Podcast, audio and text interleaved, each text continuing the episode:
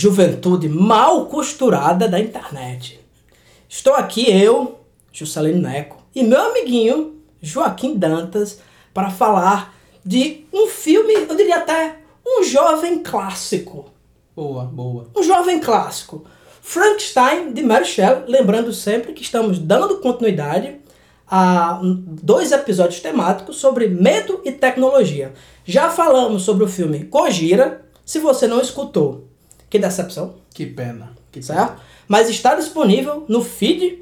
E hoje, dando prosseguimento a essa temática, vamos falar do Frankenstein de Mary Shelley. Frankenstein, acredito, que é o personagem que dispensa apresentações. Creio eu também, Juscelino. Espero viver Es- num espero- mundo que eu não preciso explicar quem é o Frankenstein. Espero que sim, né? É um, originalmente, um romance criado pela Mary Shelley, daí o nome do filme, Joaquim, se você não pegou essa referência. né? Chama-se Frankenstein de Mary Shelley, porque Mary Shelley é a pessoa que escreveu, né? Tem, e, e tem um detalhezinho, né, sobre isso, sobre essa, essa cabalística viagem que o Lord Byron, né, a Mary Shelley e o Polidori fizeram para, enfim, não vou lembrar onde, enfim, um castelo afastado, né? A gente tava no pleno auge do romantismo, né? Quem não, quem não conhece Lord Byron, certamente já escutou a versão pop dele, escutando Legião Urbana. Legião Urbana. Renato Russo, Joaquim, é um poeta o quê? Ultra byroniano. É, é verdade. Se tem chororô e gente morrendo por amor, Lord Byron. Então, é, conta-se nessa história, e não sei até onde é verdade, até onde é mentira, mas aparentemente tem, é, vamos dizer assim, elementos suficientes para dizer que realmente aconteceu. Esses três estavam lá nesse, nesse castelo afastado e decidiram contar histórias de terror um pro outro. Uhum. Por que não, né? Claro. Por que não?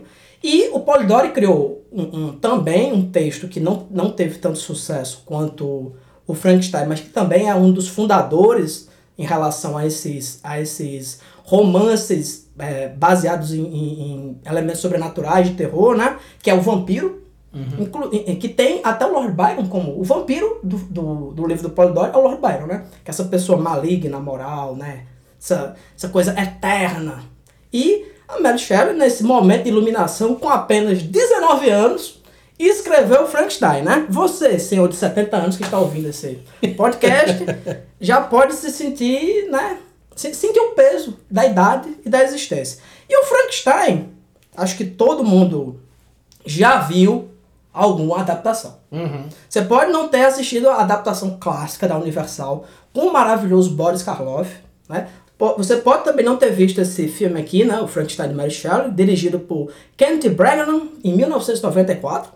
Embora, eu acho, pelo menos para nossa geração, Joaquim, não sei se você viu esse filme. É, quando era, eu falo, óbvio que você viu para fazer o podcast, né? É. né? É o óbvio ululante, né? Digo quando a gente era boy, né? Eu, Ah, eu vi bem tardiamente. Eu vi bem tardiamente. é, no meu caso, né, eu, eu nasci em 86, né, imagino que até chegar em Cajazeiras, no interior da Paraíba, esse filme demorou uns bons dois, três anos. Eu lembro que é um dos filmes de terror que marcaram minha infância, Uhum. sabe? Junto com Entrevista com o Vampiro e todos aqueles filmes trashes que eu gostava na Porque eu lembro, é, até, Joaquim, que o primeiro texto que eu já escrevi na vida foi o Frankenstein de Juscelino Neto. Que eu escrevi um texto contando a história do Frankenstein e fazendo desenhos, Olha né? aí. Se, e minha mãe, que era uma pessoa irresponsável, certo? Uma pessoa irresponsável, fez o quê? Me influenciou. E disse, me apoiou e disse, vai em frente, olha aí como terminou. Vai ser gosto na vida, filho. Estou aí com livros publicados, né? Sempre com essas temáticas horrendas e a completa falta de talento que me acompanha. Certo? Então, na minha época, pelo menos, Joaquim, é, nem sei como é que você reagiu a esse filme, que eu acredito que até é um filme que a gente quase nunca falou, mas é um filme que tem um valor afetivo, para mim, muito grande, que se desmancha imediatamente quando eu, quanto adulto, vejo esse filme e vejo o Kenneth Branagh, que também é o personagem principal, ou seja, o Victor Frankenstein, tentando ser ator e galã. Isso me, trauma, isso me complicado. traumatiza bastante, né? E só pra dar um pouquinho do contexto aqui desse filme, pra quem é mais novinho, em 1992, né, esse ninguém, esse rapaz, o Coppola, dirigiu o, o Drácula de Bram Stoker. Uhum. Que é, eu até comentei no episódio anterior, eu acho maravilhoso esse conceito. Atribuir o título. Por, porque são narrativas tão fundadoras e que foram apropriadas tantas vezes no cinema, na televisão, o Drá- Drácula é, permanece até hoje como a, o texto mais adaptado da história. Certo? A última vez que eu pesquisei sobre isso, existiam mais de 150 adaptações de Drácula. Né? Caralho. do Drácula, o filme do Drácula. Não tô falando Drácula ah, em participações, em, o Drá- um filme que o tema é o Drácula. Até o filme do Murnau, né? Que é mais. Quem lembra, né? Em 1915, quando estreou, né? Tava assistindo, levou a gatinha. Isso, cinema. assi pra assistir o filme do, do, do Murnau, Nosferatu. Nosferatu é o Drácula. Uhum. né? O termo Nosferatu é um termo que remete a tradições eslavas, né? E é um termo para vampiro. E ele não usou o termo Drácula simplesmente por questões de direito autoral, que ainda persistiu na época. Pra você ter ideia de quão antigo é esse filme. Imagina, viu? Imagina, você ter direito autoral do Drácula, mais É. um pouquinho, a Record tá com problema de adaptar a Bíblia. exatamente, exatamente. Então, primeira coisa, an- antes de você falar a sinopse né, desse, desse filme, eu só queria deixar claro esse ponto, né? O, o Frankenstein de Mary Shelley é um bom filme, mas é também um filme feito naquele esquema de Hollywood que a gente tanto conhece, né? Quando você lê sobre questões de produção, filme, tem vários livros que tratam sobre isso, você vê que a coisa mais fácil de você fazer é, para vender um filme em Hollywood é vender um filme explicando a partir de outro. Uhum. Assim, aqui comecei o filme. Meu filme é Alien num trem. Pronto. Uhum. A pessoa entende o que é. Seu filme é o quê? Meu filme é Star Wars, só que medieval. Pronto. A pessoa Perfeito. se conecta, né? E esse filme eu, eu vejo assim claramente essa cena. De algum produtor, né, do próprio Kenneth, né, tentando vender esse material, diz- chegando e dizendo, olha, sabe Drácula de Bram Stoker? A gente vai fazer Frankenstein de Mary Shelley Uhum. né? E nesse sentido, uma, a obviamente que eu não vou, nem, nem eu nem Joaquim vai se deter nessas questões de fidelidade ao texto, Uhum. né? Até porque faz tempo que eu li o Frankenstein e também acho um exercício completamente desnecessário. Concordo. Mas, é, você já leu o Frankenstein, Joaquim? Rapaz, eu eu ia dizer assim, eu devo ter lido na adolescência, porque eu tinha um volume, não sei se tu lembra.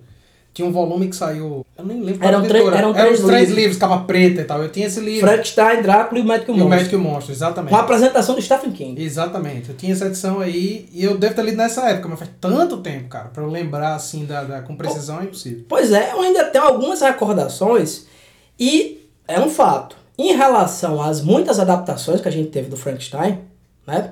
Algumas até que não. que, que até desconstroem a coisa, né? Ou que fazem pastiche, como o próprio Reanimator Uhum. do, Love, do Lovecraft. É um pastiche de, de, de Frankenstein.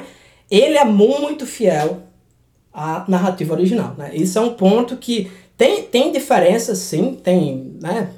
Que, é óbvio que o, o... tá- Eu tava vendo um podcast com o Marcel Aquino, né? Ele falando sobre o trabalho do escritor e o trabalho do roteirista, né? O, o escritor ele consegue trabalhar em função de outros elementos, né? Sabe, Você pode fazer, você pode escrever um livro é, de 400, pá- de, de mil páginas como Homem Sem Qualidades que não acontece porra nenhuma. Uhum. Na literatura você pode ter um personagem que ele é passivo, né? Que ele é ilustrativo Uhum. em relação ao processo. No filme, dificilmente, né? Falando de filme, dos filmes que a gente trata, filme de gênero, filme de consumo, Sim, não. sim. O personagem é uma pessoa que faz, que acontece, que as coisas é, tomam andamento em função dele.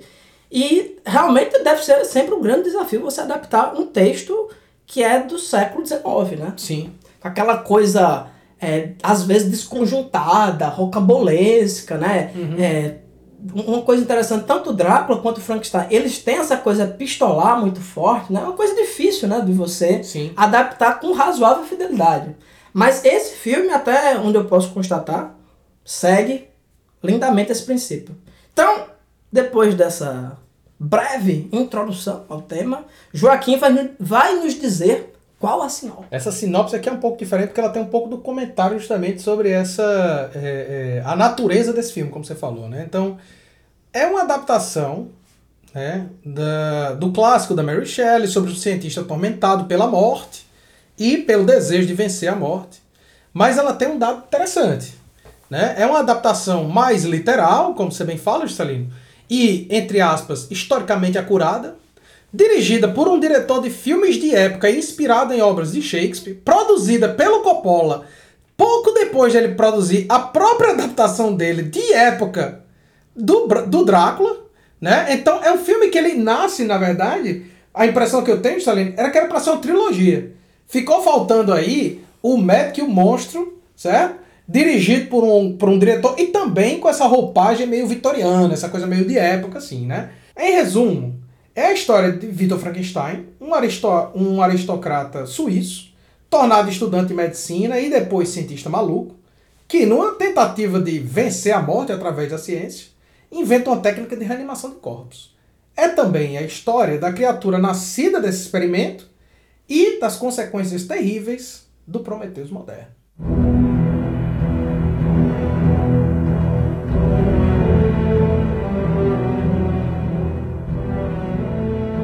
Busied myself to think of a story which would speak to the mysterious fears of our nature and awaken thrilling horror.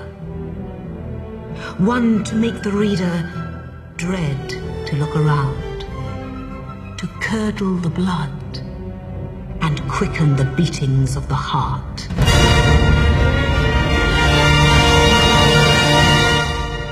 Perfeito, Frank. Você está cada vez mais azeitado, eu diria. né? Então, é uma história que, com maior ou menor grau de fidelidade, né, a gente já acompanhou aí na, na em, em, vários filmes, em várias sessões da tarde já apareceram isso aí. Uhum. Né?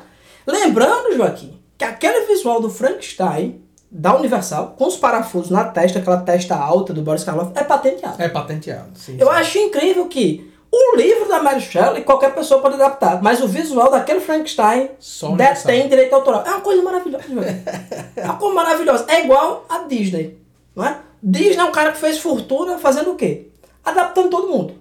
Né? É, Hans Thomas Anderson, né? Pequena Sereia, Branca de Neve, é, Contos dos Irmãos Green. O cara é, sugou tudo de todo mundo. Agora o Mickey não. o Mickey é de ser o Walt Disney. Né? Não, ele detém isso aqui. Ele, de, ele detém esse, é, essa questão. É, na, no episódio passado, aqui, a gente falou um pouco sobre a questão da ciência, né? do medo, né? esse medo da tecnologia, tecnologia de terror. E eu acho que não tem elemento mais arquetípico uhum. para se falar disso do que Frankenstein. Perfeito. Né? Perfeito. Frankenstein, né, lembrando que existia, né, quando, quando a gente pensa na ficção científica como um projeto da literatura inglesa, né, em grande medida, né, embora uhum. tenha expoentes, né, outros países, o Júlio Verne, né, só para ficar um exemplo mais conhecido, o que a gente tinha antes eram, eram exemplares do que a gente pode chamar de proto-ficção científica.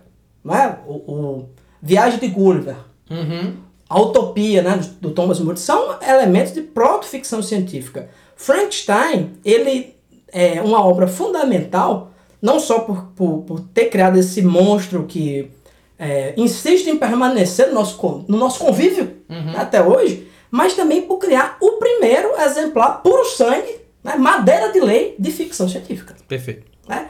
Frankenstein é o primeiro filme que você vê é, efetivamente, aliás, é o primeiro livro que você vê efetivamente o que é a ficção científica e que aponta também para o que a ficção científica iria se tornar. Você pensa nessas grandes narrativas que foram construídas durante o século XX, né?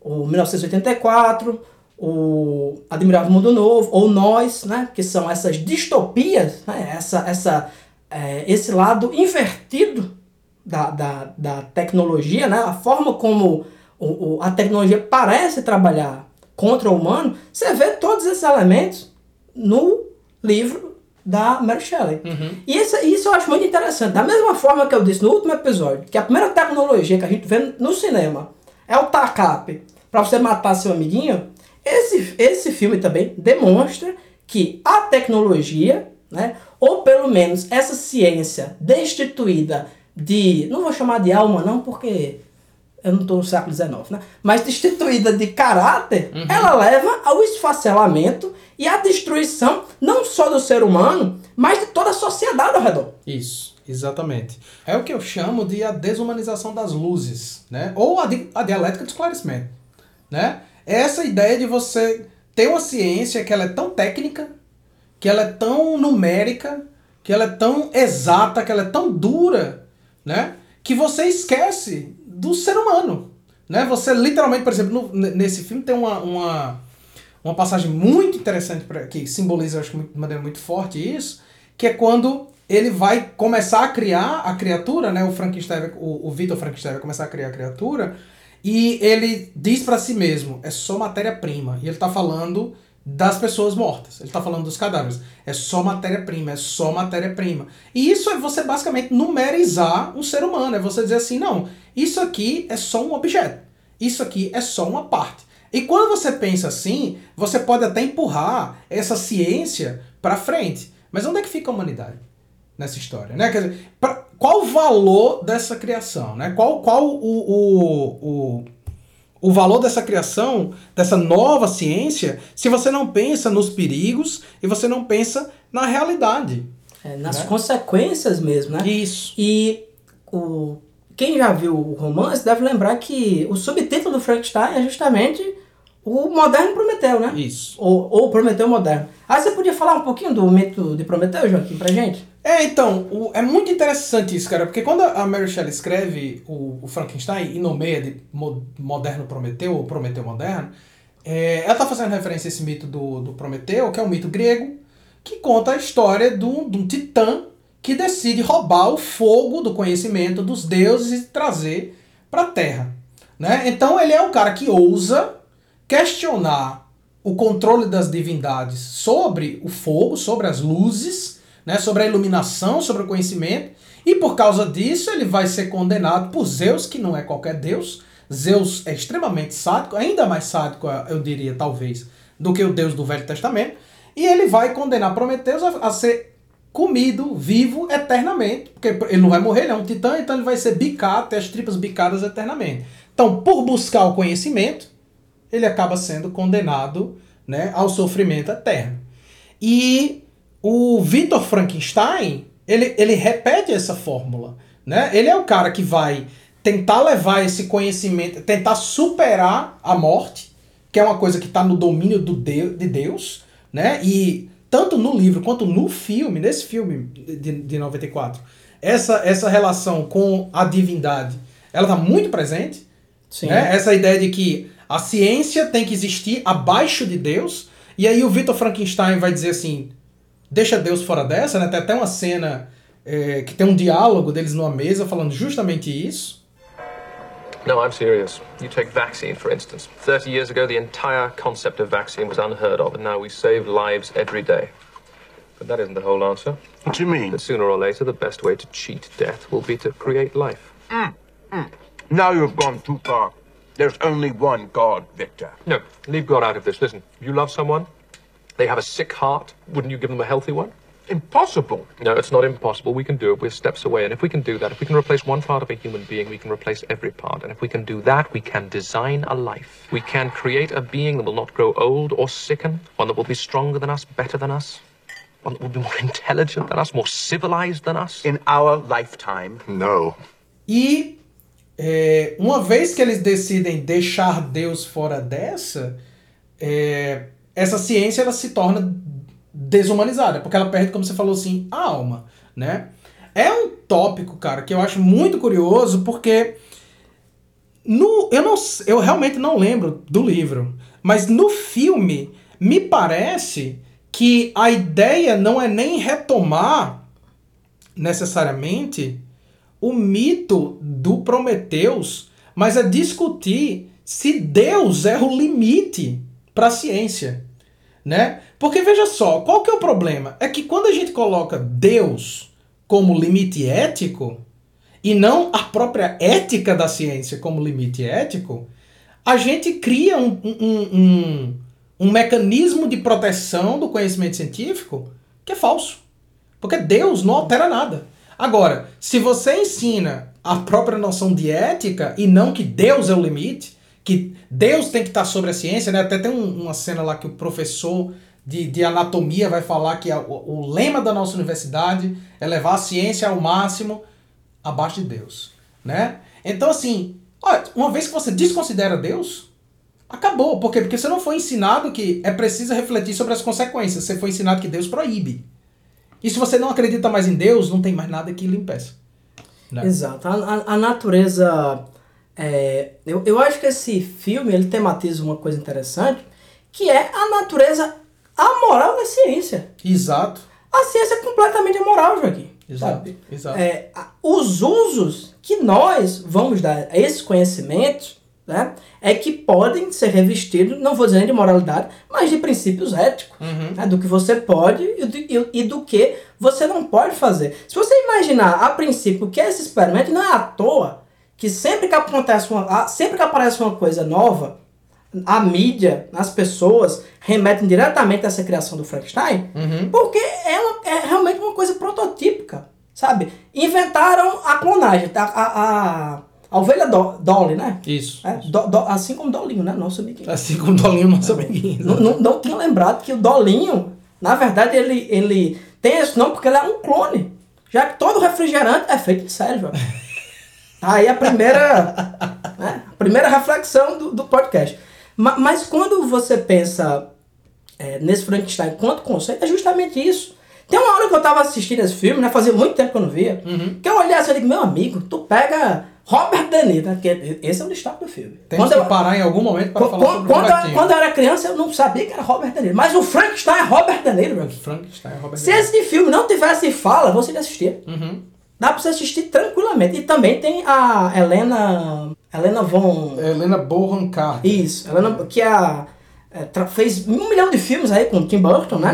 Uhum, Tem o Tom Russo também, que é aquele ator que fez nada mais nada menos que Mozart no filme do Milos Forman, em sua melhor forma, fazendo Amadeus. Né? Filme- Esse trocadilho vai pra cadeia. Esse, esse, esse aí. O pessoal já tá acostumado, Joaquim. Esse é bem o 15 episódio. O pessoal já. Quem, quem, ó, isso aqui, Joaquim, quem passou os primeiros episódios Tá acostumado. tá acostumado. Daqui em diante a gente pode fazer o que quiser, o pessoal vai só dizer assim: esse pessoal é malhado, né? Esses, esses homens são engraçados mesmo, né? Ah, tem um elenco estelar mesmo. Sabe? John Ah, Cleese, cara. não era isso que eu ia falar, pô. O, o John Cleese fazendo um, um bico de É. professor. E eu olhei, eu até olhei e disse, isso é do John Cleese, não. John Aí quando eu olhei, disse, é mesmo, pô. E fazendo um papel assim. Eu, a, a Seríssimo. todo momento eu esperava que fosse entrar aquela cena do, do sentido da vida em que ele tá dando aula de educação sexual. A eu esperava que fosse entrar nessa Mas parte. não apareceu, rapaz. Ele, ele está de uma seriedade. Seríssimo, seríssimo. Seríssimo. O cara é bom mesmo, pô. John Cleese é... tem um elenco estelar, realmente. Uhum. A, a Helena, Helena Bonham Carter, cara, na, no segmento final, quando que, Assim, esse filme tem uma coisa que a gente não comentou ainda, né? Ele é um filme de terror feito ao aos moldes desses filmes, sei lá, Razão e Preconceito. Exato, é um negócio. filme, é um filme de. É um drama, é um melodrama vitoriano Isso. que por acaso Isso. é uma história de terror. E o melodrama vitoriano nada mais é do que uma comédia romântica. Então, esse filme, eu gosto bastante, mas revendo, ele é meio desconjuntado. Uhum. Porque ele tem uma parte, bom, ele tem uma parte do filme, né, co- começa, né, de, de forma acho, muito correta, né, seguindo os princípios do livro, que é os caras fazendo aquela expedição no Ártico, que é outro tropos extremamente comum, né, em literatura do século XIX, as pessoas estavam por algum motivo obcecadas, né, pro- pra ir pro Ártico. É aquela obsessão cara- do desconhecido, cara. Essa coisa de colonizar o que não se conhece, entendeu? O, o- tem, tem exemplo de inglês que botava assim no jornal. Procura tripulação para viagem de três anos rumo ao Ártico nas piores condições possíveis. Aí no outro dia tem 200 pessoas. Porque as pessoas estavam. é, Era, era um período. é, isso é um elemento interessante. é, Era um período também, quando o livro foi escrito, que nós, né, o, o, o, nós, né, nós os iluminados, né, nós, nós que vimos as luzes, né, Sim. e é, acreditávamos muito no poder dessa ciência. Tanto é que o filme, cara, o pai, o pai do Vitor é médico. O, o Vitor tá num ambiente que é completamente científico para os padrões do que a gente tinha, né, na época, mas bastante, né, razoável, vamos dizer assim, né? Embo- Embora o filme também tematize uma coisa que eu acho maravilhosa, né? Que é essa coisa desse obscurantismo. né? O filme se passa na Idade Moderna, a gente associa, por exemplo, é, Caça às Bruxas à Idade Média. Sim. E não aconteceu. Mataram as bruxas. Na, na época que esse livro aqui foi escrito, estavam que, tavam queimando gente em Salem. Não estavam, Joaquim, eu já lhe disse isso. Como é que você concorda? Eu já lhe expliquei que em Salem as pessoas enforcavam as bruxas. Você fica aí é, é, é, divulgando desinformação pros ouvintes, Joaquim. Juscelina, não sei se você sabe, mas a gente tá gravando em áudio. As pessoas não me viram balançando a cabeça. Ah, então foi isso. Pessoal, eu vou lançar um catarse, onde uma né, das recompensas para quem doar a partir de R$ 1.500 A reais partir por de R$ 1.500 mês reais. vai poder acompanhar ao vivo. Boa, boa. gravação. Boa, boa. Vai, vai, vai contribuir bastante para a construção desse, desse ser humano. Vai, vai demais, né? De- Depois de um mês, se a pessoa continuar viva, é muita coisa. Então, vo- voltando. É, era um período em que se acreditava muito né, nesse, nesses elementos. Né? E para não, pra não chegar em, em, em- processos muito mais complexos, né? quando você pensa, sei lá, não precisa ir muito longe né, dessa, dessa época. Você pensa na Primeira Guerra Mundial. Né? Você pensa que as nações mais avançadas do mundo, a França e a Alemanha, conseguiram se. Esses sonâmbulos, eles conseguiram se lançar nessa carnificina. É sinal de que não existe nada de, de evolução. E a, a Mary Shelley ela tá certíssima nisso. Né? Esse filme, se você pegar Godzilla e quiser interpretar nos tropos do que é Frankenstein, pode. Pode, é a mesma coisa. É essa. Joaquim, tem um momento desse filme que o cara pega o Robert De Niro, né? Eu comecei falando desse. Um assassino perneta. Aí ele olha assim e diz, rapaz, eu vou pegar esse cara aqui e vou tirar umas partes. A perna tá meio fodida, vou pegar um cara que morreu de cólera. Vou pegar o cérebro do meu ex-professor, que é um cara brilhante. Vou emendar tudo aqui, o que pode dar errado. certo? Quem acompanha esse podcast deve se lembrar que durante a nossa gravação do filme A Mosca, eu disse que A Mosca é o quê? É um filme do AA. Mostra que o cientista, ele não pode se envolver com álcool, porque ele termina fazendo merda. Esse filme aqui, eu digo isso como professor, certo? Ele mostra a estupidez do aluno. O aluno, ele hoje em dia, principalmente que ele tem internet, acha que o Google tem tudo, ele acha que você é estúpido. Aí ela chega pra vocês, não, professor, não é assim, não. Você diz, meu filho, eu já perdi pregas aí. Certo? Eu já, eu já estive aí onde você tá. Certo? Aí você fala pro filho da puta pra não fazer uma coisa, aí ele vai lá e faz o quê? Faz. But, gentlemen, you have not come here in order to think for yourselves. You are here to learn how to think for your patients. You must learn, therefore, in the first place, to submit yourselves to the established laws of physical reality. But surely, Professor, you don't intend we disregard more philosophical approaches? Philosophical? Those which stir the imagination as well as the intellect, as in Paracelsus, for example. Ah, Paracelsus, an arrogant and foolish Swiss. Albertus Magnus. His nonsense was exploded 500 years ago. Cornelius Agrippa. A sorcerer. An occultist. What is your name? Victor Frankenstein, sir. Of Geneva. Oh ho. Another Swiss. Mr. Frankenstein. Here at the University of Ingolstadt we teach and indeed hope to advance the science of medicine. Chemistry, biology, physics. We study hard science. Yeah, but surely, Professor, the greatest possible advances lie in combining these things. We do not study the ravings of lunatics and alchemists hundreds of years in their graves because their kind of amateur, fanatical, fantastical speculation does not heal bodies or save lives. Only science can do that. Esse filme, se, esse- se o grande Victor Frankenstein from Genebra, ele tivesse escutado o professor dele, nada disso teria acontecido. Nada disso teria acontecido. O professor dele falou, né? Que é, esse filme também tem um. Eu acho que a Mary Shelley tem uma sacada muito interessante, né? Que ela faz o quê? Ela pega é, esse ápice da ciência contemporânea que você tem, mas ela destaca, isso, isso tem no livro também, né? Não é só no filme, que o, o Dr. Victor Frankenstein, ele tinha essa coisa com alquimia, não, Ocultismo. Paracelsus, não sei o quê, um conhecimento exótico, é- essa- aquela parte do, dos, da ga- galvanização e aquela, aquela coisa do, do é, da acupuntura chinesa, aquela parte não tem não, né? Aquela, é, que, que, é, que é outro ponto que eu acho interessantíssimo nesse filme. Que é o primeiro filme que eu, pelo menos, assisti em que existe um interesse, uma preocupação, ou de seja lá como for, criar uma explicação Uhum. para como o monstro é feito. Sim. Né? E nesse, nessa adaptação do Frankenstein também tem um- uma coisa que é peculiar, que é o quê? É, teve uma época em que tudo era o quê? Atômico. Uhum. né? O monstro cresceu, é atômico. A mulher tem 60 metros de altura, atômico. O Homem-Aranha, atômico. Depois virou o quê?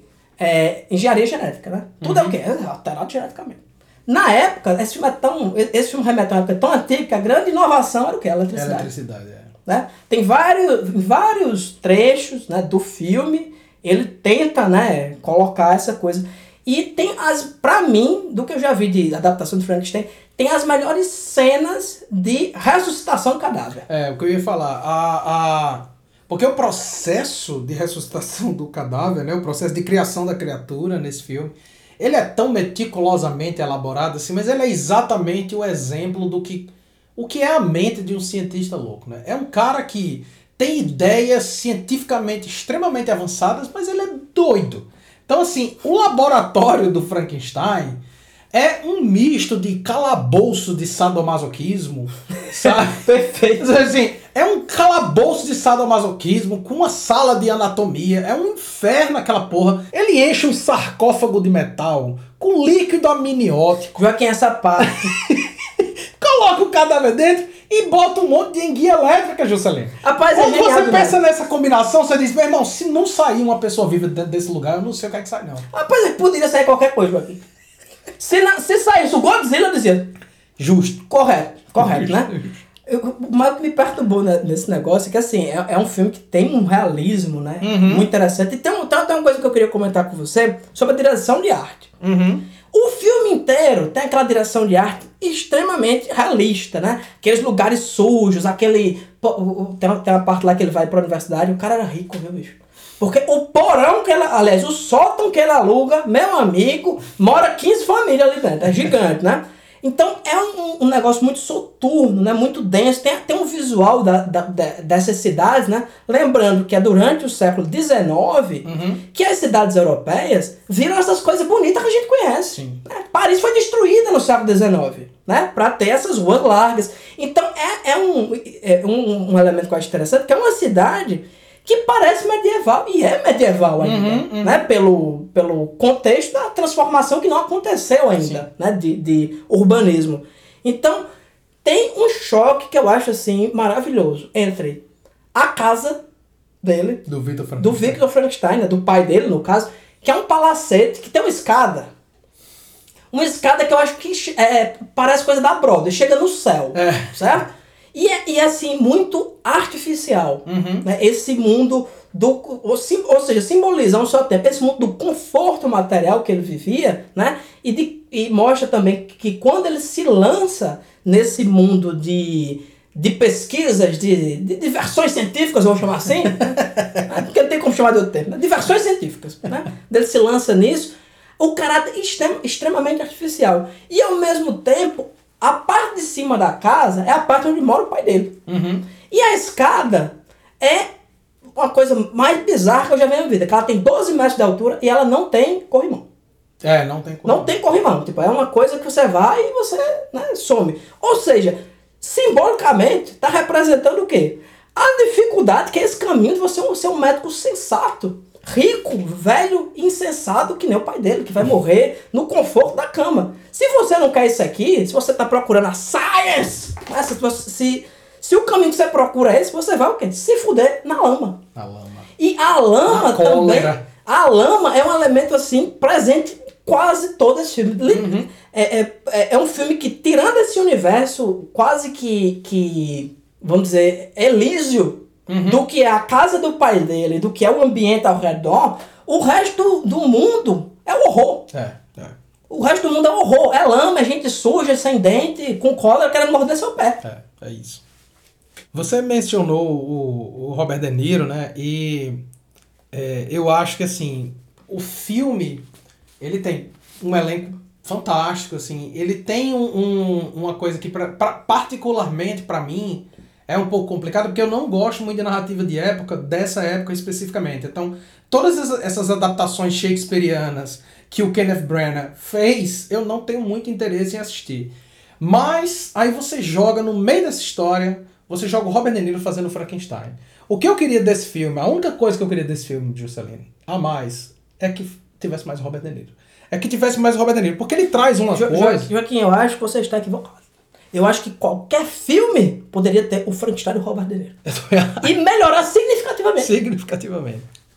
Eu também acho. Eu acho que assim, ele, é, é, ele traz dentro de um filme que tenta ter essa visão acuradamente histórica, realista, é, quase shakespeariana da, da realidade, o Robert De Niro traz o elemento de horror da narrativa clássica. Ele traz pra dentro do filme, porque a interpretação que ele dá, tanto a, a- literalmente a interpretação dele, quanto a maquiagem, a, a, a representação que é feita em cima dele, ali, a maquiagem em cima dele, é uma coisa muito mais associada, por exemplo, com o Fantasma da Ópera e o Corcunda de Notre, Notre Dame, com a visão que a gente tem do Frankenstein da Universal mesmo. Sim. Mas, de todo modo, eu acho que ele simboliza aquele personagem, personagem, aquela criatura mesmo, que você olha assim, dentro de toda aquela história, dentro de todo aquele realismo, ele é o fantástico. Ele é o sobrenatural. E eu acho que a interpretação do De Niro nesse filme é, é como tinha que ser, é de uma sutileza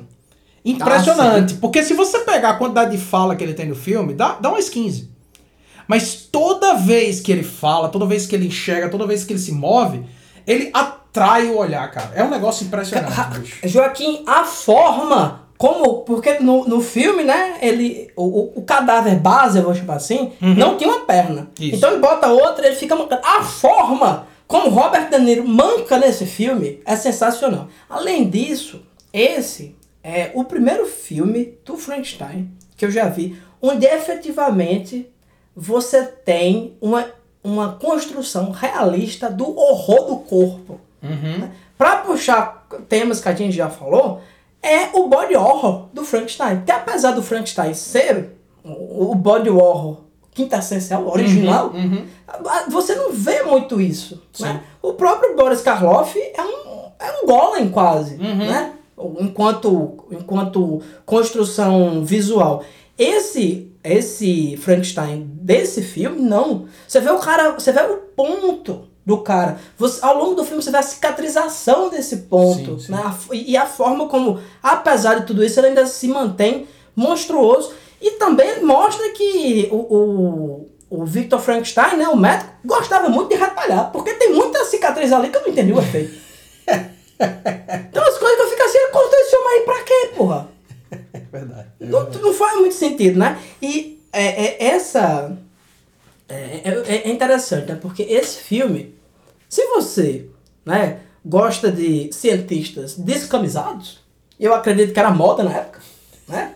Acho que o, o século. E, e isso mostra também essa ligação que esse filme tenta estabelecer com maior ou menor sucesso, né? Dependendo do grau de estrogênio que você tem no seu corpo, né? Com essa, essa, essa narrativa de comédia romântica, né? Dessa, desse relacionamentozinho, que tem um destaque gigante para isso. Sim. Né? Esse amor deles, que no final das contas até funciona frente ao contexto trágico que ele se desenrola no final. Né? Mas é, é o filme que é, consegue é, efetivamente representar o que é esse horror corporal de você ser uma pessoa remendada. Né? Ele mostra isso muito claramente, né? A, a- as cenas de, de cirurgia, né? De tudo isso aí estão muito é, delimitadas. Eu notei que até o pai dele aparece sem camisa. Até o pai dele aparece. Até o pai dele aparece sem camisa. Não consegui salvar lá, e tá o pai sem camisa. Outra coisa que eu adoro nessas narrativas de época é o quanto as pessoas são suscetíveis a elementos difusos que afetam sua saúde de forma irremediável. Você tá aqui, tem uma febre, aí você ah, desfalece, né? É um, é um dispositivo narrativo, né? A pessoa vai sei pra onde, ai, como eu estou cansada, aí desmaia, passa dois dias, né? É. Isso é uma, uma coisa maravilhosa também desse filme. Mas destaco esse realismo repugnante que esse filme tem. Perfeito. O, o- a representação do Frankenstein nesse filme, ela tem esse elemento do, do horror corporal e é, inclusive tem uma cena muito muito interessante, que é aquela cena quando, até clássica na verdade, dentro da narrativa do Frankenstein, quando ele tá no meio da floresta, ele encontra um velho cego, né? E aí o velho cego pergunta pra ele, você não tem amigos? Ele fala, não, eu não, não tenho amigos. Ele fala, por quê? Porque eu sou muito feio. E assim, essa essa frase, bicho, porque eu sou muito feio. Eu não me recordo dela ter sido dita em nenhum filme do Frankenstein, porque sempre a reflexão sobre o Frankenstein tende a ser num nível mais abstrato de eu não sei o que eu sou, eu não sei onde eu me encaixo, eu não sei qual é o meu lugar na sociedade, eu não me entendo, que também está presente nesse filme aqui. Mas como você coloca muito bem, bicho, essa é a primeira vez que levanta um ponto. Não, não, não é só que eu não sei quem eu sou, não. Eu sou uma monstruosidade. E as pessoas ao meu redor não estão dispostas a me aceitar como indivíduo. Né? Não estão dispostas a me aceitar como indivíduo. Mesmo que eu descubra quem eu sou. Mesmo que eu descubra o que eu sou, ninguém vai me aceitar. Olhe para mim. É isso que ele tá dizendo, né? E isso, putz, isso é muito pesado, velho. E, novamente, eu acho que a frase eu sou muito feio na boca de qualquer pessoa é banal. Mas na boca do De Niro, na cena, é fabulosa, bicho. Assim, é de uma profundidade. E você sente a humanidade do personagem, né? Cara, a cadência com que ele fala é impressionante. A forma como ele vai aprendendo. A, a cena depois, vamos dizer, é, que, que, ele tenta. Eles explicam mais ou menos que é, ele vai se lembrando, né? Uhum. Das coisas. A conversa final que ele tem com o cara, eu, é, com o doutor, né? A, a, última vez que eles conversam em termos. É, de amizade, né, ou pelo menos de alguma civilidade, né, é incrível, né, porque, é, Joaquim, se você pegar esse filme e pensar em termos do que o Victor Frankenstein vai fazendo, ele é um monstro. Sim. Ele é uma pessoa horrenda. Uhum. Joaquim, como é que tu vai submeter uma pessoa? Tu morreu aqui, Joaquim. Eu digo, rapaz, sabe o que, que eu vou fazer? Eu vou pegar cabeça, vou pegar o cérebro do Joaquim e vou botar no corpo daquele mendigo que está na minha porta. E que vença o melhor. Sim. Já imaginou? É, vamos dizer. É, é, vamos, vamos pensar em termos do que é a objetividade científica. Parece que é, esse, esse método científico, essa objetividade, essa, essa lente que ele usa, estreita tanto a visão dele, né? De pensar assim: não, meu amigo, eu ressuscitei um morto. Mas, meu amigo, Olha o que caralho tu fez. Olha o que é esse morto. É, tu é. ressuscitou. Olha, olha o que é esse, essa, essa criatura, essa, essa pessoa. Rapaz. E ele dizer, não, pra mim foda-se, eu não ressuscitei. Rapaz, pô. pra mim o, o, o momento ápice, assim, do, do, que mostra essa, essa monstruosidade do Frankenstein mesmo, né? Não da criatura, mas do Frankenstein, do doutor Frankenstein. É no momento que a amada dele, Elizabeth, morre, né? E ele decide aplicar a mesma técnica que ele viu falhar terrivelmente com a criatura nela. E aí o amigo dele chega e diz assim: Não, mas não, você não pode fazer isso. Né? Ele, e ele fala: Seu pai morreu. E ele diz: Então eu não tenho mais nada a perder. Ei, meu amigo, quem tem alguma coisa a perder não é você, não, é ela. Ela morreu. Você não está nem considerando o outro quando você está executando essa função. É de uma. É de uma. Cara, é de uma crueldade. É de, é um egoísmo, cara. É Sim. isso que eu ia dizer. É de um egoísmo tão grande você dizer assim: eu quero que você viva para que eu seja feliz. Eu não estou preocupado com você, não. Né? Não estou preocupado com você, não. E aí vai ter uma cena mais pra frente, que é justamente quando ele ressuscita, né? E ele cria a noiva, né? A noiva do Frankenstein, que vai ser. Diga-se de passagem, bicho, um, um, recentemente eu estava vendo uma discussão na internet, o pessoal discutindo qual é a melhor trilogia da história do cinema. É O Senhor dos Anéis? É De Volta para o Futuro? É a primeira trilogia de Star Wars. É isso aqui. Rapaz, a melhor trilogia da história do cinema é Frankenstein, a noiva do Frankenstein, o filho do Frankenstein. Do, do, os originais. É, aquilo é fantástico. A noiva do Frankenstein, sem brincar, é melhor do que todos. É um filme incrível. Ah, não, mas aquele filme é excepcional mesmo. Incrível, incrível, incrível. E nesse aqui a gente vai ver a noiva, né? Num momento muito rápido, muito simples. Então, quando ele ressuscita a noiva, ela fica ali naquela brincadeira. Sabe aquela brincadeira quando tem um cachorro e tem dois donos e cada um chama pra ver pra que, lado, pra que lado o cachorro vai? Só que assim, é a criatura chamando ela, porque a criatura se identifica com ela como você é da mesma espécie que eu. Você é o único cadáver ressuscitado da história, além de mim. E. E Lázaro. São três. E o, o, e o, o Vitor chamando ela no sentido de, de venha que você é minha. Ele diz: diga meu nome. Não é tente lembrar quem é você, é diga meu nome. Né? É uma coisa de posse mesmo, de dono. E assim. Não, mas esse Vitor é um macho escroto, assim, pior do que Roger de Friends. é mesmo, é mesmo. É cara, cara terrível. Mas a criatura, eu quero dizer, a criatura eu entendo. A criatura, ela tem um ponto, ela tá olhando para aquela pessoa ali e diz assim: você já não é mais aquela que morreu. Você que tá aqui é como eu, você é uma outra coisa. E eu entendo. Eu quero que você venha para junto de mim. O Vitor é posse. Sim. É posse pelo outro, velho. E é assim, é realmente horrível. Horrível mesmo. E aí tem um- uma coisa que eu queria comentar, bicho, sobre, né, retomando aqui um, um tópico que a gente já discutiu novamente. Lá na primeira temporada a gente falou de dois filmes de narrativa de vingança. E a gente falou como a narrativa de vingança é uma estrutura narrativa que funciona maravilhosamente. Esse filme, ele é uma história de vingança. Ele é uma Sim. história de vingança, assim, perfeita. Por quê? Cara, eu não consigo é, ter empatia com o Victor, não. Não, nem um pouco. Nem- não. É impossível. Nem um pouco. É impossível. Eu não sei porque tentaram fazer desse cara o galã do negócio. É impossível ter empatia com ele, né? Esse cara é chato pra caralho, fica distratando, distratando o professor. Como é que eu posso aceitar isso? Aí faz o quê? Faz merda! Ai, merda. Faz merda, faz monstro pra matar o irmão, pra matar a namorada, pra matar o pai. Mata todo mundo, Mata monstro. todo Por mundo. quê? Porque não escutou o professor. Exatamente. Só isso. Exatamente. Alunos, escutem. Seu é verdade. professor. Então, assim, por que, que é o, o lance da vingança, né? Eu falar um- rapidamente sobre isso. Vingança, pra mim, a ideia de vingança é você aplicar sobre o outro tudo o que o outro fez com que recaísse sobre você. Então, por exemplo, se você entrar na minha casa e dá um tiro no meu filho, se eu dou um tiro em você, pra mim, não é uma vingança plenamente realizada. Vingança plenamente realizada é dar um tiro no seu filho. Aí é uma vingança plenamente realizada, certo? É uma vingança no sentido mais literal, mais brutal que existe. Por isso que filmes que tratam desse tipo de narrativa, eles não são filmes agradáveis de assistir.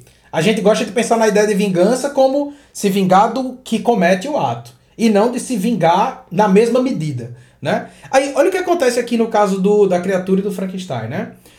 Quando a criatura é criada, ela é rejeitada pelo, pelo criador, né? Ela tem, tem- ela, o, o, o Victor imediatamente tenta matar ela. Ela é rejeitada pela sociedade, né? E quando finalmente ela encontra um grupo de pessoas com quem ela consegue se eh, relacionar relativamente bem, que é o pessoal que mora lá na fazendinha, lá no meio do, do- dos matos, e aí o, o, o- a criatura ela começa a ajudar eles, meio das sombras e tal. Quando finalmente ele consegue, ele acaba perdendo essas pessoas por causa de um mal entendido. Então, até aqueles que oferecem um mínimo de amor pra ele, ele perde. É o que é que o, o, o- a criatura faz com o Victor. A criatura pega Justine, que é uma serva, babá, melhor amiga. Ninguém sabe. É a sociedade de coxo aqui. Ninguém sabe quem é quem, não. É, co- começa que o cara é apaixonado. Esse filme é incestuoso pra caralho. Pra né? caralho, Porque é. a namorada dele é uma pessoa. É a irmã dele, né? É a Assim, irmã dele. A pessoa que foi pra casa dele criança e foram criadas juntas, né? E aí ele pega Justine, né, que é essa, essa, enfim, faz parte da família lá do Vitor e faz com que ela seja equivocadamente julgada e morta pela população, do mesmo jeito que ele foi. Ele faz com que o Vitor perca tanto o William, que é o irmão dele, o irmão mais novo, quanto a Elizabeth, né? E ele faz, da mesma forma como a criatura foi confrontada com o horror da sua condição de ser um outro ser, que não é um ser humano e não é ser nenhum, ele faz com que o Victor Frankenstein seja confrontado com o horror da sua criação. Né? Aí vai ter aquele momento, aquele, justamente aquela cena que está falando, do último diálogo civilizado que eles têm, em que o De Niro, né, na- no papel da criatura, vai ter uma fala que eu acho magnífica. Did you ever consider the consequences of your actions? You gave me life, and then you left me to die.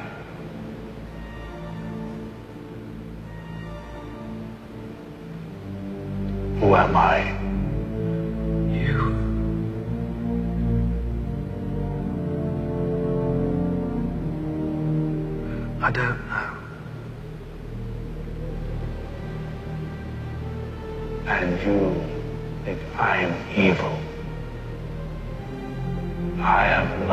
The likes of which you can scarcely imagine. And rage, the likes of which you would not believe. If I cannot satisfy the one, I will indulge the other. Que ele vai dizer assim: Eu tenho dentro de mim um ódio que você nunca vai compreender e um amor que você nunca vai entender. E se eu não conseguir satisfazer um, eu vou satisfazer, Satisfazer o outro. é. E ele basicamente está dizendo isso é responsabilidade sua. Sim. Foi você que me criou. Então tudo que eu fizer daqui pra frente é com você. A- assuma as suas responsabilidades. Eu acho que essa é a grande, a grande discussão da, da, da história toda. É, é a ideia das consequências mesmo. Eu me lembro de uma frase de um grande sociólogo, que é o Ian, de Jurassic Park, vivido pelo Jeff Goldblum, né? Que ele vai dizer, antes de pensar se devia fazer, você pensou se você conseguia Sim. né? E é justamente isso que a gente vê no Frankenstein. Antes de pensar se você deve ressuscitar uma pessoa, você pensou, tá, como é que eu consigo fazer isso? Mas você não pensou nas consequências. Você brincou, você brincou de, de, de Deus, né? E da mesma forma que Deus, né? Aí aqui o, o Juscelino, eu peço licença para um pequeno um pequeno parêntese herético, tá? Um pequeno parêntese herético para dizer como é interessante que Nesse filme há uma relação muito forte com a ideia da, de, de Deus mesmo, da- do- essa ideia de- do Deus católico, cristão e tal, na parábola da criação. Né? Você tem uma cena lá no início em que o Vitor, bem no início do filme, que o Vitor tá fazendo uns experimentos e ele começa a mostrar que, olha, quando eu introduzo a eletricidade, eu faço esse cachorro de madeira se mexer.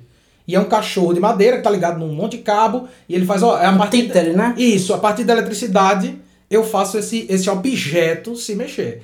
E é a mesma coisa que ele vai fazer depois. Ele vai introduzir eletricidade, ele vai pegar um corpo desanimado ele vai dar animação a esse corpo.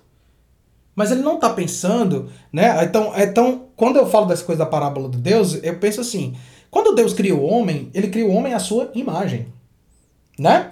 Deus criou o homem à sua imagem, mas ele não, ele o anima, ele dá, ele dá forma e ele dá movimento, mas ele não o ensina sobre si mesmo. Sem se importar com as consequências da sua criação, a primeira coisa que Deus faz é impor um limite. E uma vez que o homem age, Deus, ao invés de ter consciência sobre o seu, o seu próprio ato de criação, o que ele vai fazer é projetar um julgamento sobre o homem. Ao condenar o homem, Deus condena suas próprias ações. A mesma coisa está acontecendo aqui nesse filme. A mesma estrutura. Então, assim, para mim é uma grande. O filme todo é uma grande parábola do processo da criação divina. É você criar o outro à sua imagem, sem se preocupar com as consequências disso. Você cria e você imediatamente julga. E você diz: não, tá errado. Você não deveria ter feito isso. Você olha pra mim como o próprio Vitor Frank, ou, perdão, a própria criatura fala no filme. Você olha pra mim, você me criou, você não sabe o que eu sou, mas você acha que eu sou mal. É, Tem, tem um elemento que no filme é tratado de outra forma, mas que é bem interessante, né? Porque ele perde uma noiva. né? Uhum, isso. Ele, ele é o que, que é outra coisa escrota pra caralho, né? O, Vitor é um monstro, mesmo, uma Aham. pessoa um arrombado, né? Vitor é um arrombado. Que ele pediu uma companheira. Isso. E ele traz o corpo da moça que morreu, né? A- Justina. A, Justina, a criada lá, a irmã, sei lá o que for. Que é- sei lá, que é essa família, né? É, é mais fácil você entender o que é o monstro, ter essa família. Aí ele, ele leva e diz, tá aqui o corpo, né? Que ele tava ajudando o cara. Aí ele diz, não, eu não vou fazer isso aqui não. Aí ele, não é só material, Matéria-prima, exatamente. não é só matéria-prima. E no, no livro, isso é resolvido de outra forma. Por quê? Que ele se preocupa, hum, e- indo ainda mais fundo nesse tema do Éden, né, nessa coisa adâmica, ah, ele tem medo de que, criando uma fêmea, eles deem início a uma nova raça e que, inclusive, suplante a humanidade. O medo que ele tem, isso não fica claro no, no, no, no filme. filme. Mas no livro é essa é esse o grande medo que ele tem. Eu queria, concluindo aqui minhas falas, Joaquim, eu queria dizer uma coisa que me impressiona nesse filme, que é o fato. Pouca gente nota isso, Joaquim. Mas o Frankenstein desse filme é um super-herói. Ele tem super força, né? Ele, dá, ele, ele tá aqui, quando você vê, ele tá no outro lugar. Ele é um grande investigador. Que ele pega, a partir de um diário, o cara faz deduções sensacionais. Ele tem um senso de direção impressionante, porque ele caminha de montanha fora na, na, na Alemanha, chega na Suíça, no canto que ele queria. Ele entra em qualquer lugar sem ser detectado. O Frankenstein é quase o Batman, só que forte. Só que forte. É isso. É verdade. É o Batman definitivo. É verdade. Podia ter virado uma franquia. Podia ter virado uma franquia. Uma franquia. Com certeza, com certeza. E é, a gente falou um pouco dessa relação do, do Frankenstein com, com a criatura, né? Sempre que o Frankenstein fala desse contexto de ciência, todas as relações que ele tem, não sei se isso foi intencional ou é só o texto mal escrito, espero que seja intencional. Ele mostra ser uma pessoa muito frívola. O Frankenstein é uma pessoa de paixões assim superficiais. Ele não tem muita, muita coisa. E na primeira conversa que o, o, o, Frank De Niro tem com ele, o, o, Frank, o, o De Niro é um ator assim tão foda, pô, que ele tá todo costurado com a roupa que mistura. É, é o- é o palhaço gótico, né? Tem umas coisas assim, né? Meio bufante. Ele senta numa caverna de gelo assim e ele dá uma dignidade à personagem que parece que ele tá dando uma lição de moral mesmo assim pro cara. Ele tá chegando assim pro, pro doutor dizendo assim, olha, veja bem, eu nasci ontem, mas eu sou mais um, eu, eu, eu, eu sou mais um ser humano do que você. Do que você, exatamente. Você é um bosta. É isso. E eu digo mais, Joaquim, foi, aconteceu foi pouco. eu também acho. Eu assim. queria que ele tivesse se funicado muito mais. Eu também acho. Não teve um câncer na rola. Tudo que acontece com ele, na verdade, acontece com todo mundo. Ao redor dele. com ele não tá- acontece nada. Ele tá fudendo todo mundo, É, pô. É uma pessoa tóxica. É verdade. Você usou a expressão correta. justamente. Ele é uma pessoa tóxica. E o monstro é o quê? É o coach, né? Ele tenta consertar as relações tóx- tóxicas. Ele não tem muita. é, vamos dizer assim. Ele, não, ele não, é, não dispõe de tantos mecanismos, né? Assim, de trato social. Né? E vai fazendo as coisas do modo dele. Errado está? Não. Não. Não. Então, meus queridos, meu conselho para vocês é que façam vasectomia. Porque o seu filho, ele pode ter todo esse instinto de vingança contra você, igual o Frank, a criatura e o Frankenstein. É verdade. Né? Esse filme também não quis falar dele, Joaquim, que eu acho que ia, é, ia ser uma tangente muito grande, mas esse filme também é um psicodrama. Né? A relação de pais e filhos, né? Então, conselho pra você, vasectomia, que aí tá tudo certo. Então, você tem algum recado final, Joaquim? Rapaz, a única coisa que eu queria dizer, Stalina, é que eu acho que esse filme resolve de maneira cabal o paradoxo da adaptação. Porque toda vez que se fala de adaptação para o cinema, seja de um filme, ou, perdão, seja de um, de um livro, seja de um quadrinho, o que quer que seja, toda vez se tem essa discussão de que ah, mas esse filme não é uma boa adaptação porque esse filme é não, esse filme é ruim porque no livro é diferente. Meu amigo, uma boa adaptação é eu quero, eu quero saber se a adaptação é boa não, Celina. Eu quero saber se o filme é bom. Agora, me diga, você prefere o Frankenstein de 94 ou o Frankenstein original? Você deixa de me perguntar obviedades. Aí não, mas eu vou lhe perguntar uma melhor. Você prefere aquela terrível, distorcida, infiel adaptação do Stanley Kubrick do Iluminado ou aquela magnífica adaptação escrita pelo próprio Stephen King para a TV dirigida pelo Mick Garris? É, pessoal, é, Ste- Stephen King, ele tava na fase da cocaína nessa época. Ou ele já tinha melhorado? Não faço ideia. Não, eu concordo 100% com você, Joaquim. Ah, Pra mim, o que importa é o filme prestar. E, e as pessoas são tão estúpidas, não é, Joaquim? São tão estúpidas, são tão cavalas. Você, você, acredito que você não é tão estúpido porque as pessoas estúpidas já saíram. Já, já Já, abandonaram barco? já abandonaram. Mas pode ser que no futuro próprio, sei lá, tenham descoberto que Joaquim é um assassino serial e as pessoas estejam ouvindo aqui, né? Pessoas extras, né? Ouvintes novos, né? É, eu acredito piamente que a, as pessoas são tão estúpidas que não entendem que se você tem um livro, ele continua lá. O livro tá lá, Joaquim. Se eu fizer uma adaptação de Frankenstein, onde na verdade o Frankenstein vira um boto cor-de-rosa, o livro do Americano continua igual, pô. Tu vai lá e tu lê e fica chorando. Ai, Exatamente. que drama do Vitor! Né? a pessoa não entende isso. O, o- o- é, até de coisa que eu gosto enquanto literatura, eu prefiro uma adaptação que vá para outro lugar. Você se diverte duas vezes. Sim. Sabe? Então, permaneçam selvagens e mal costurados.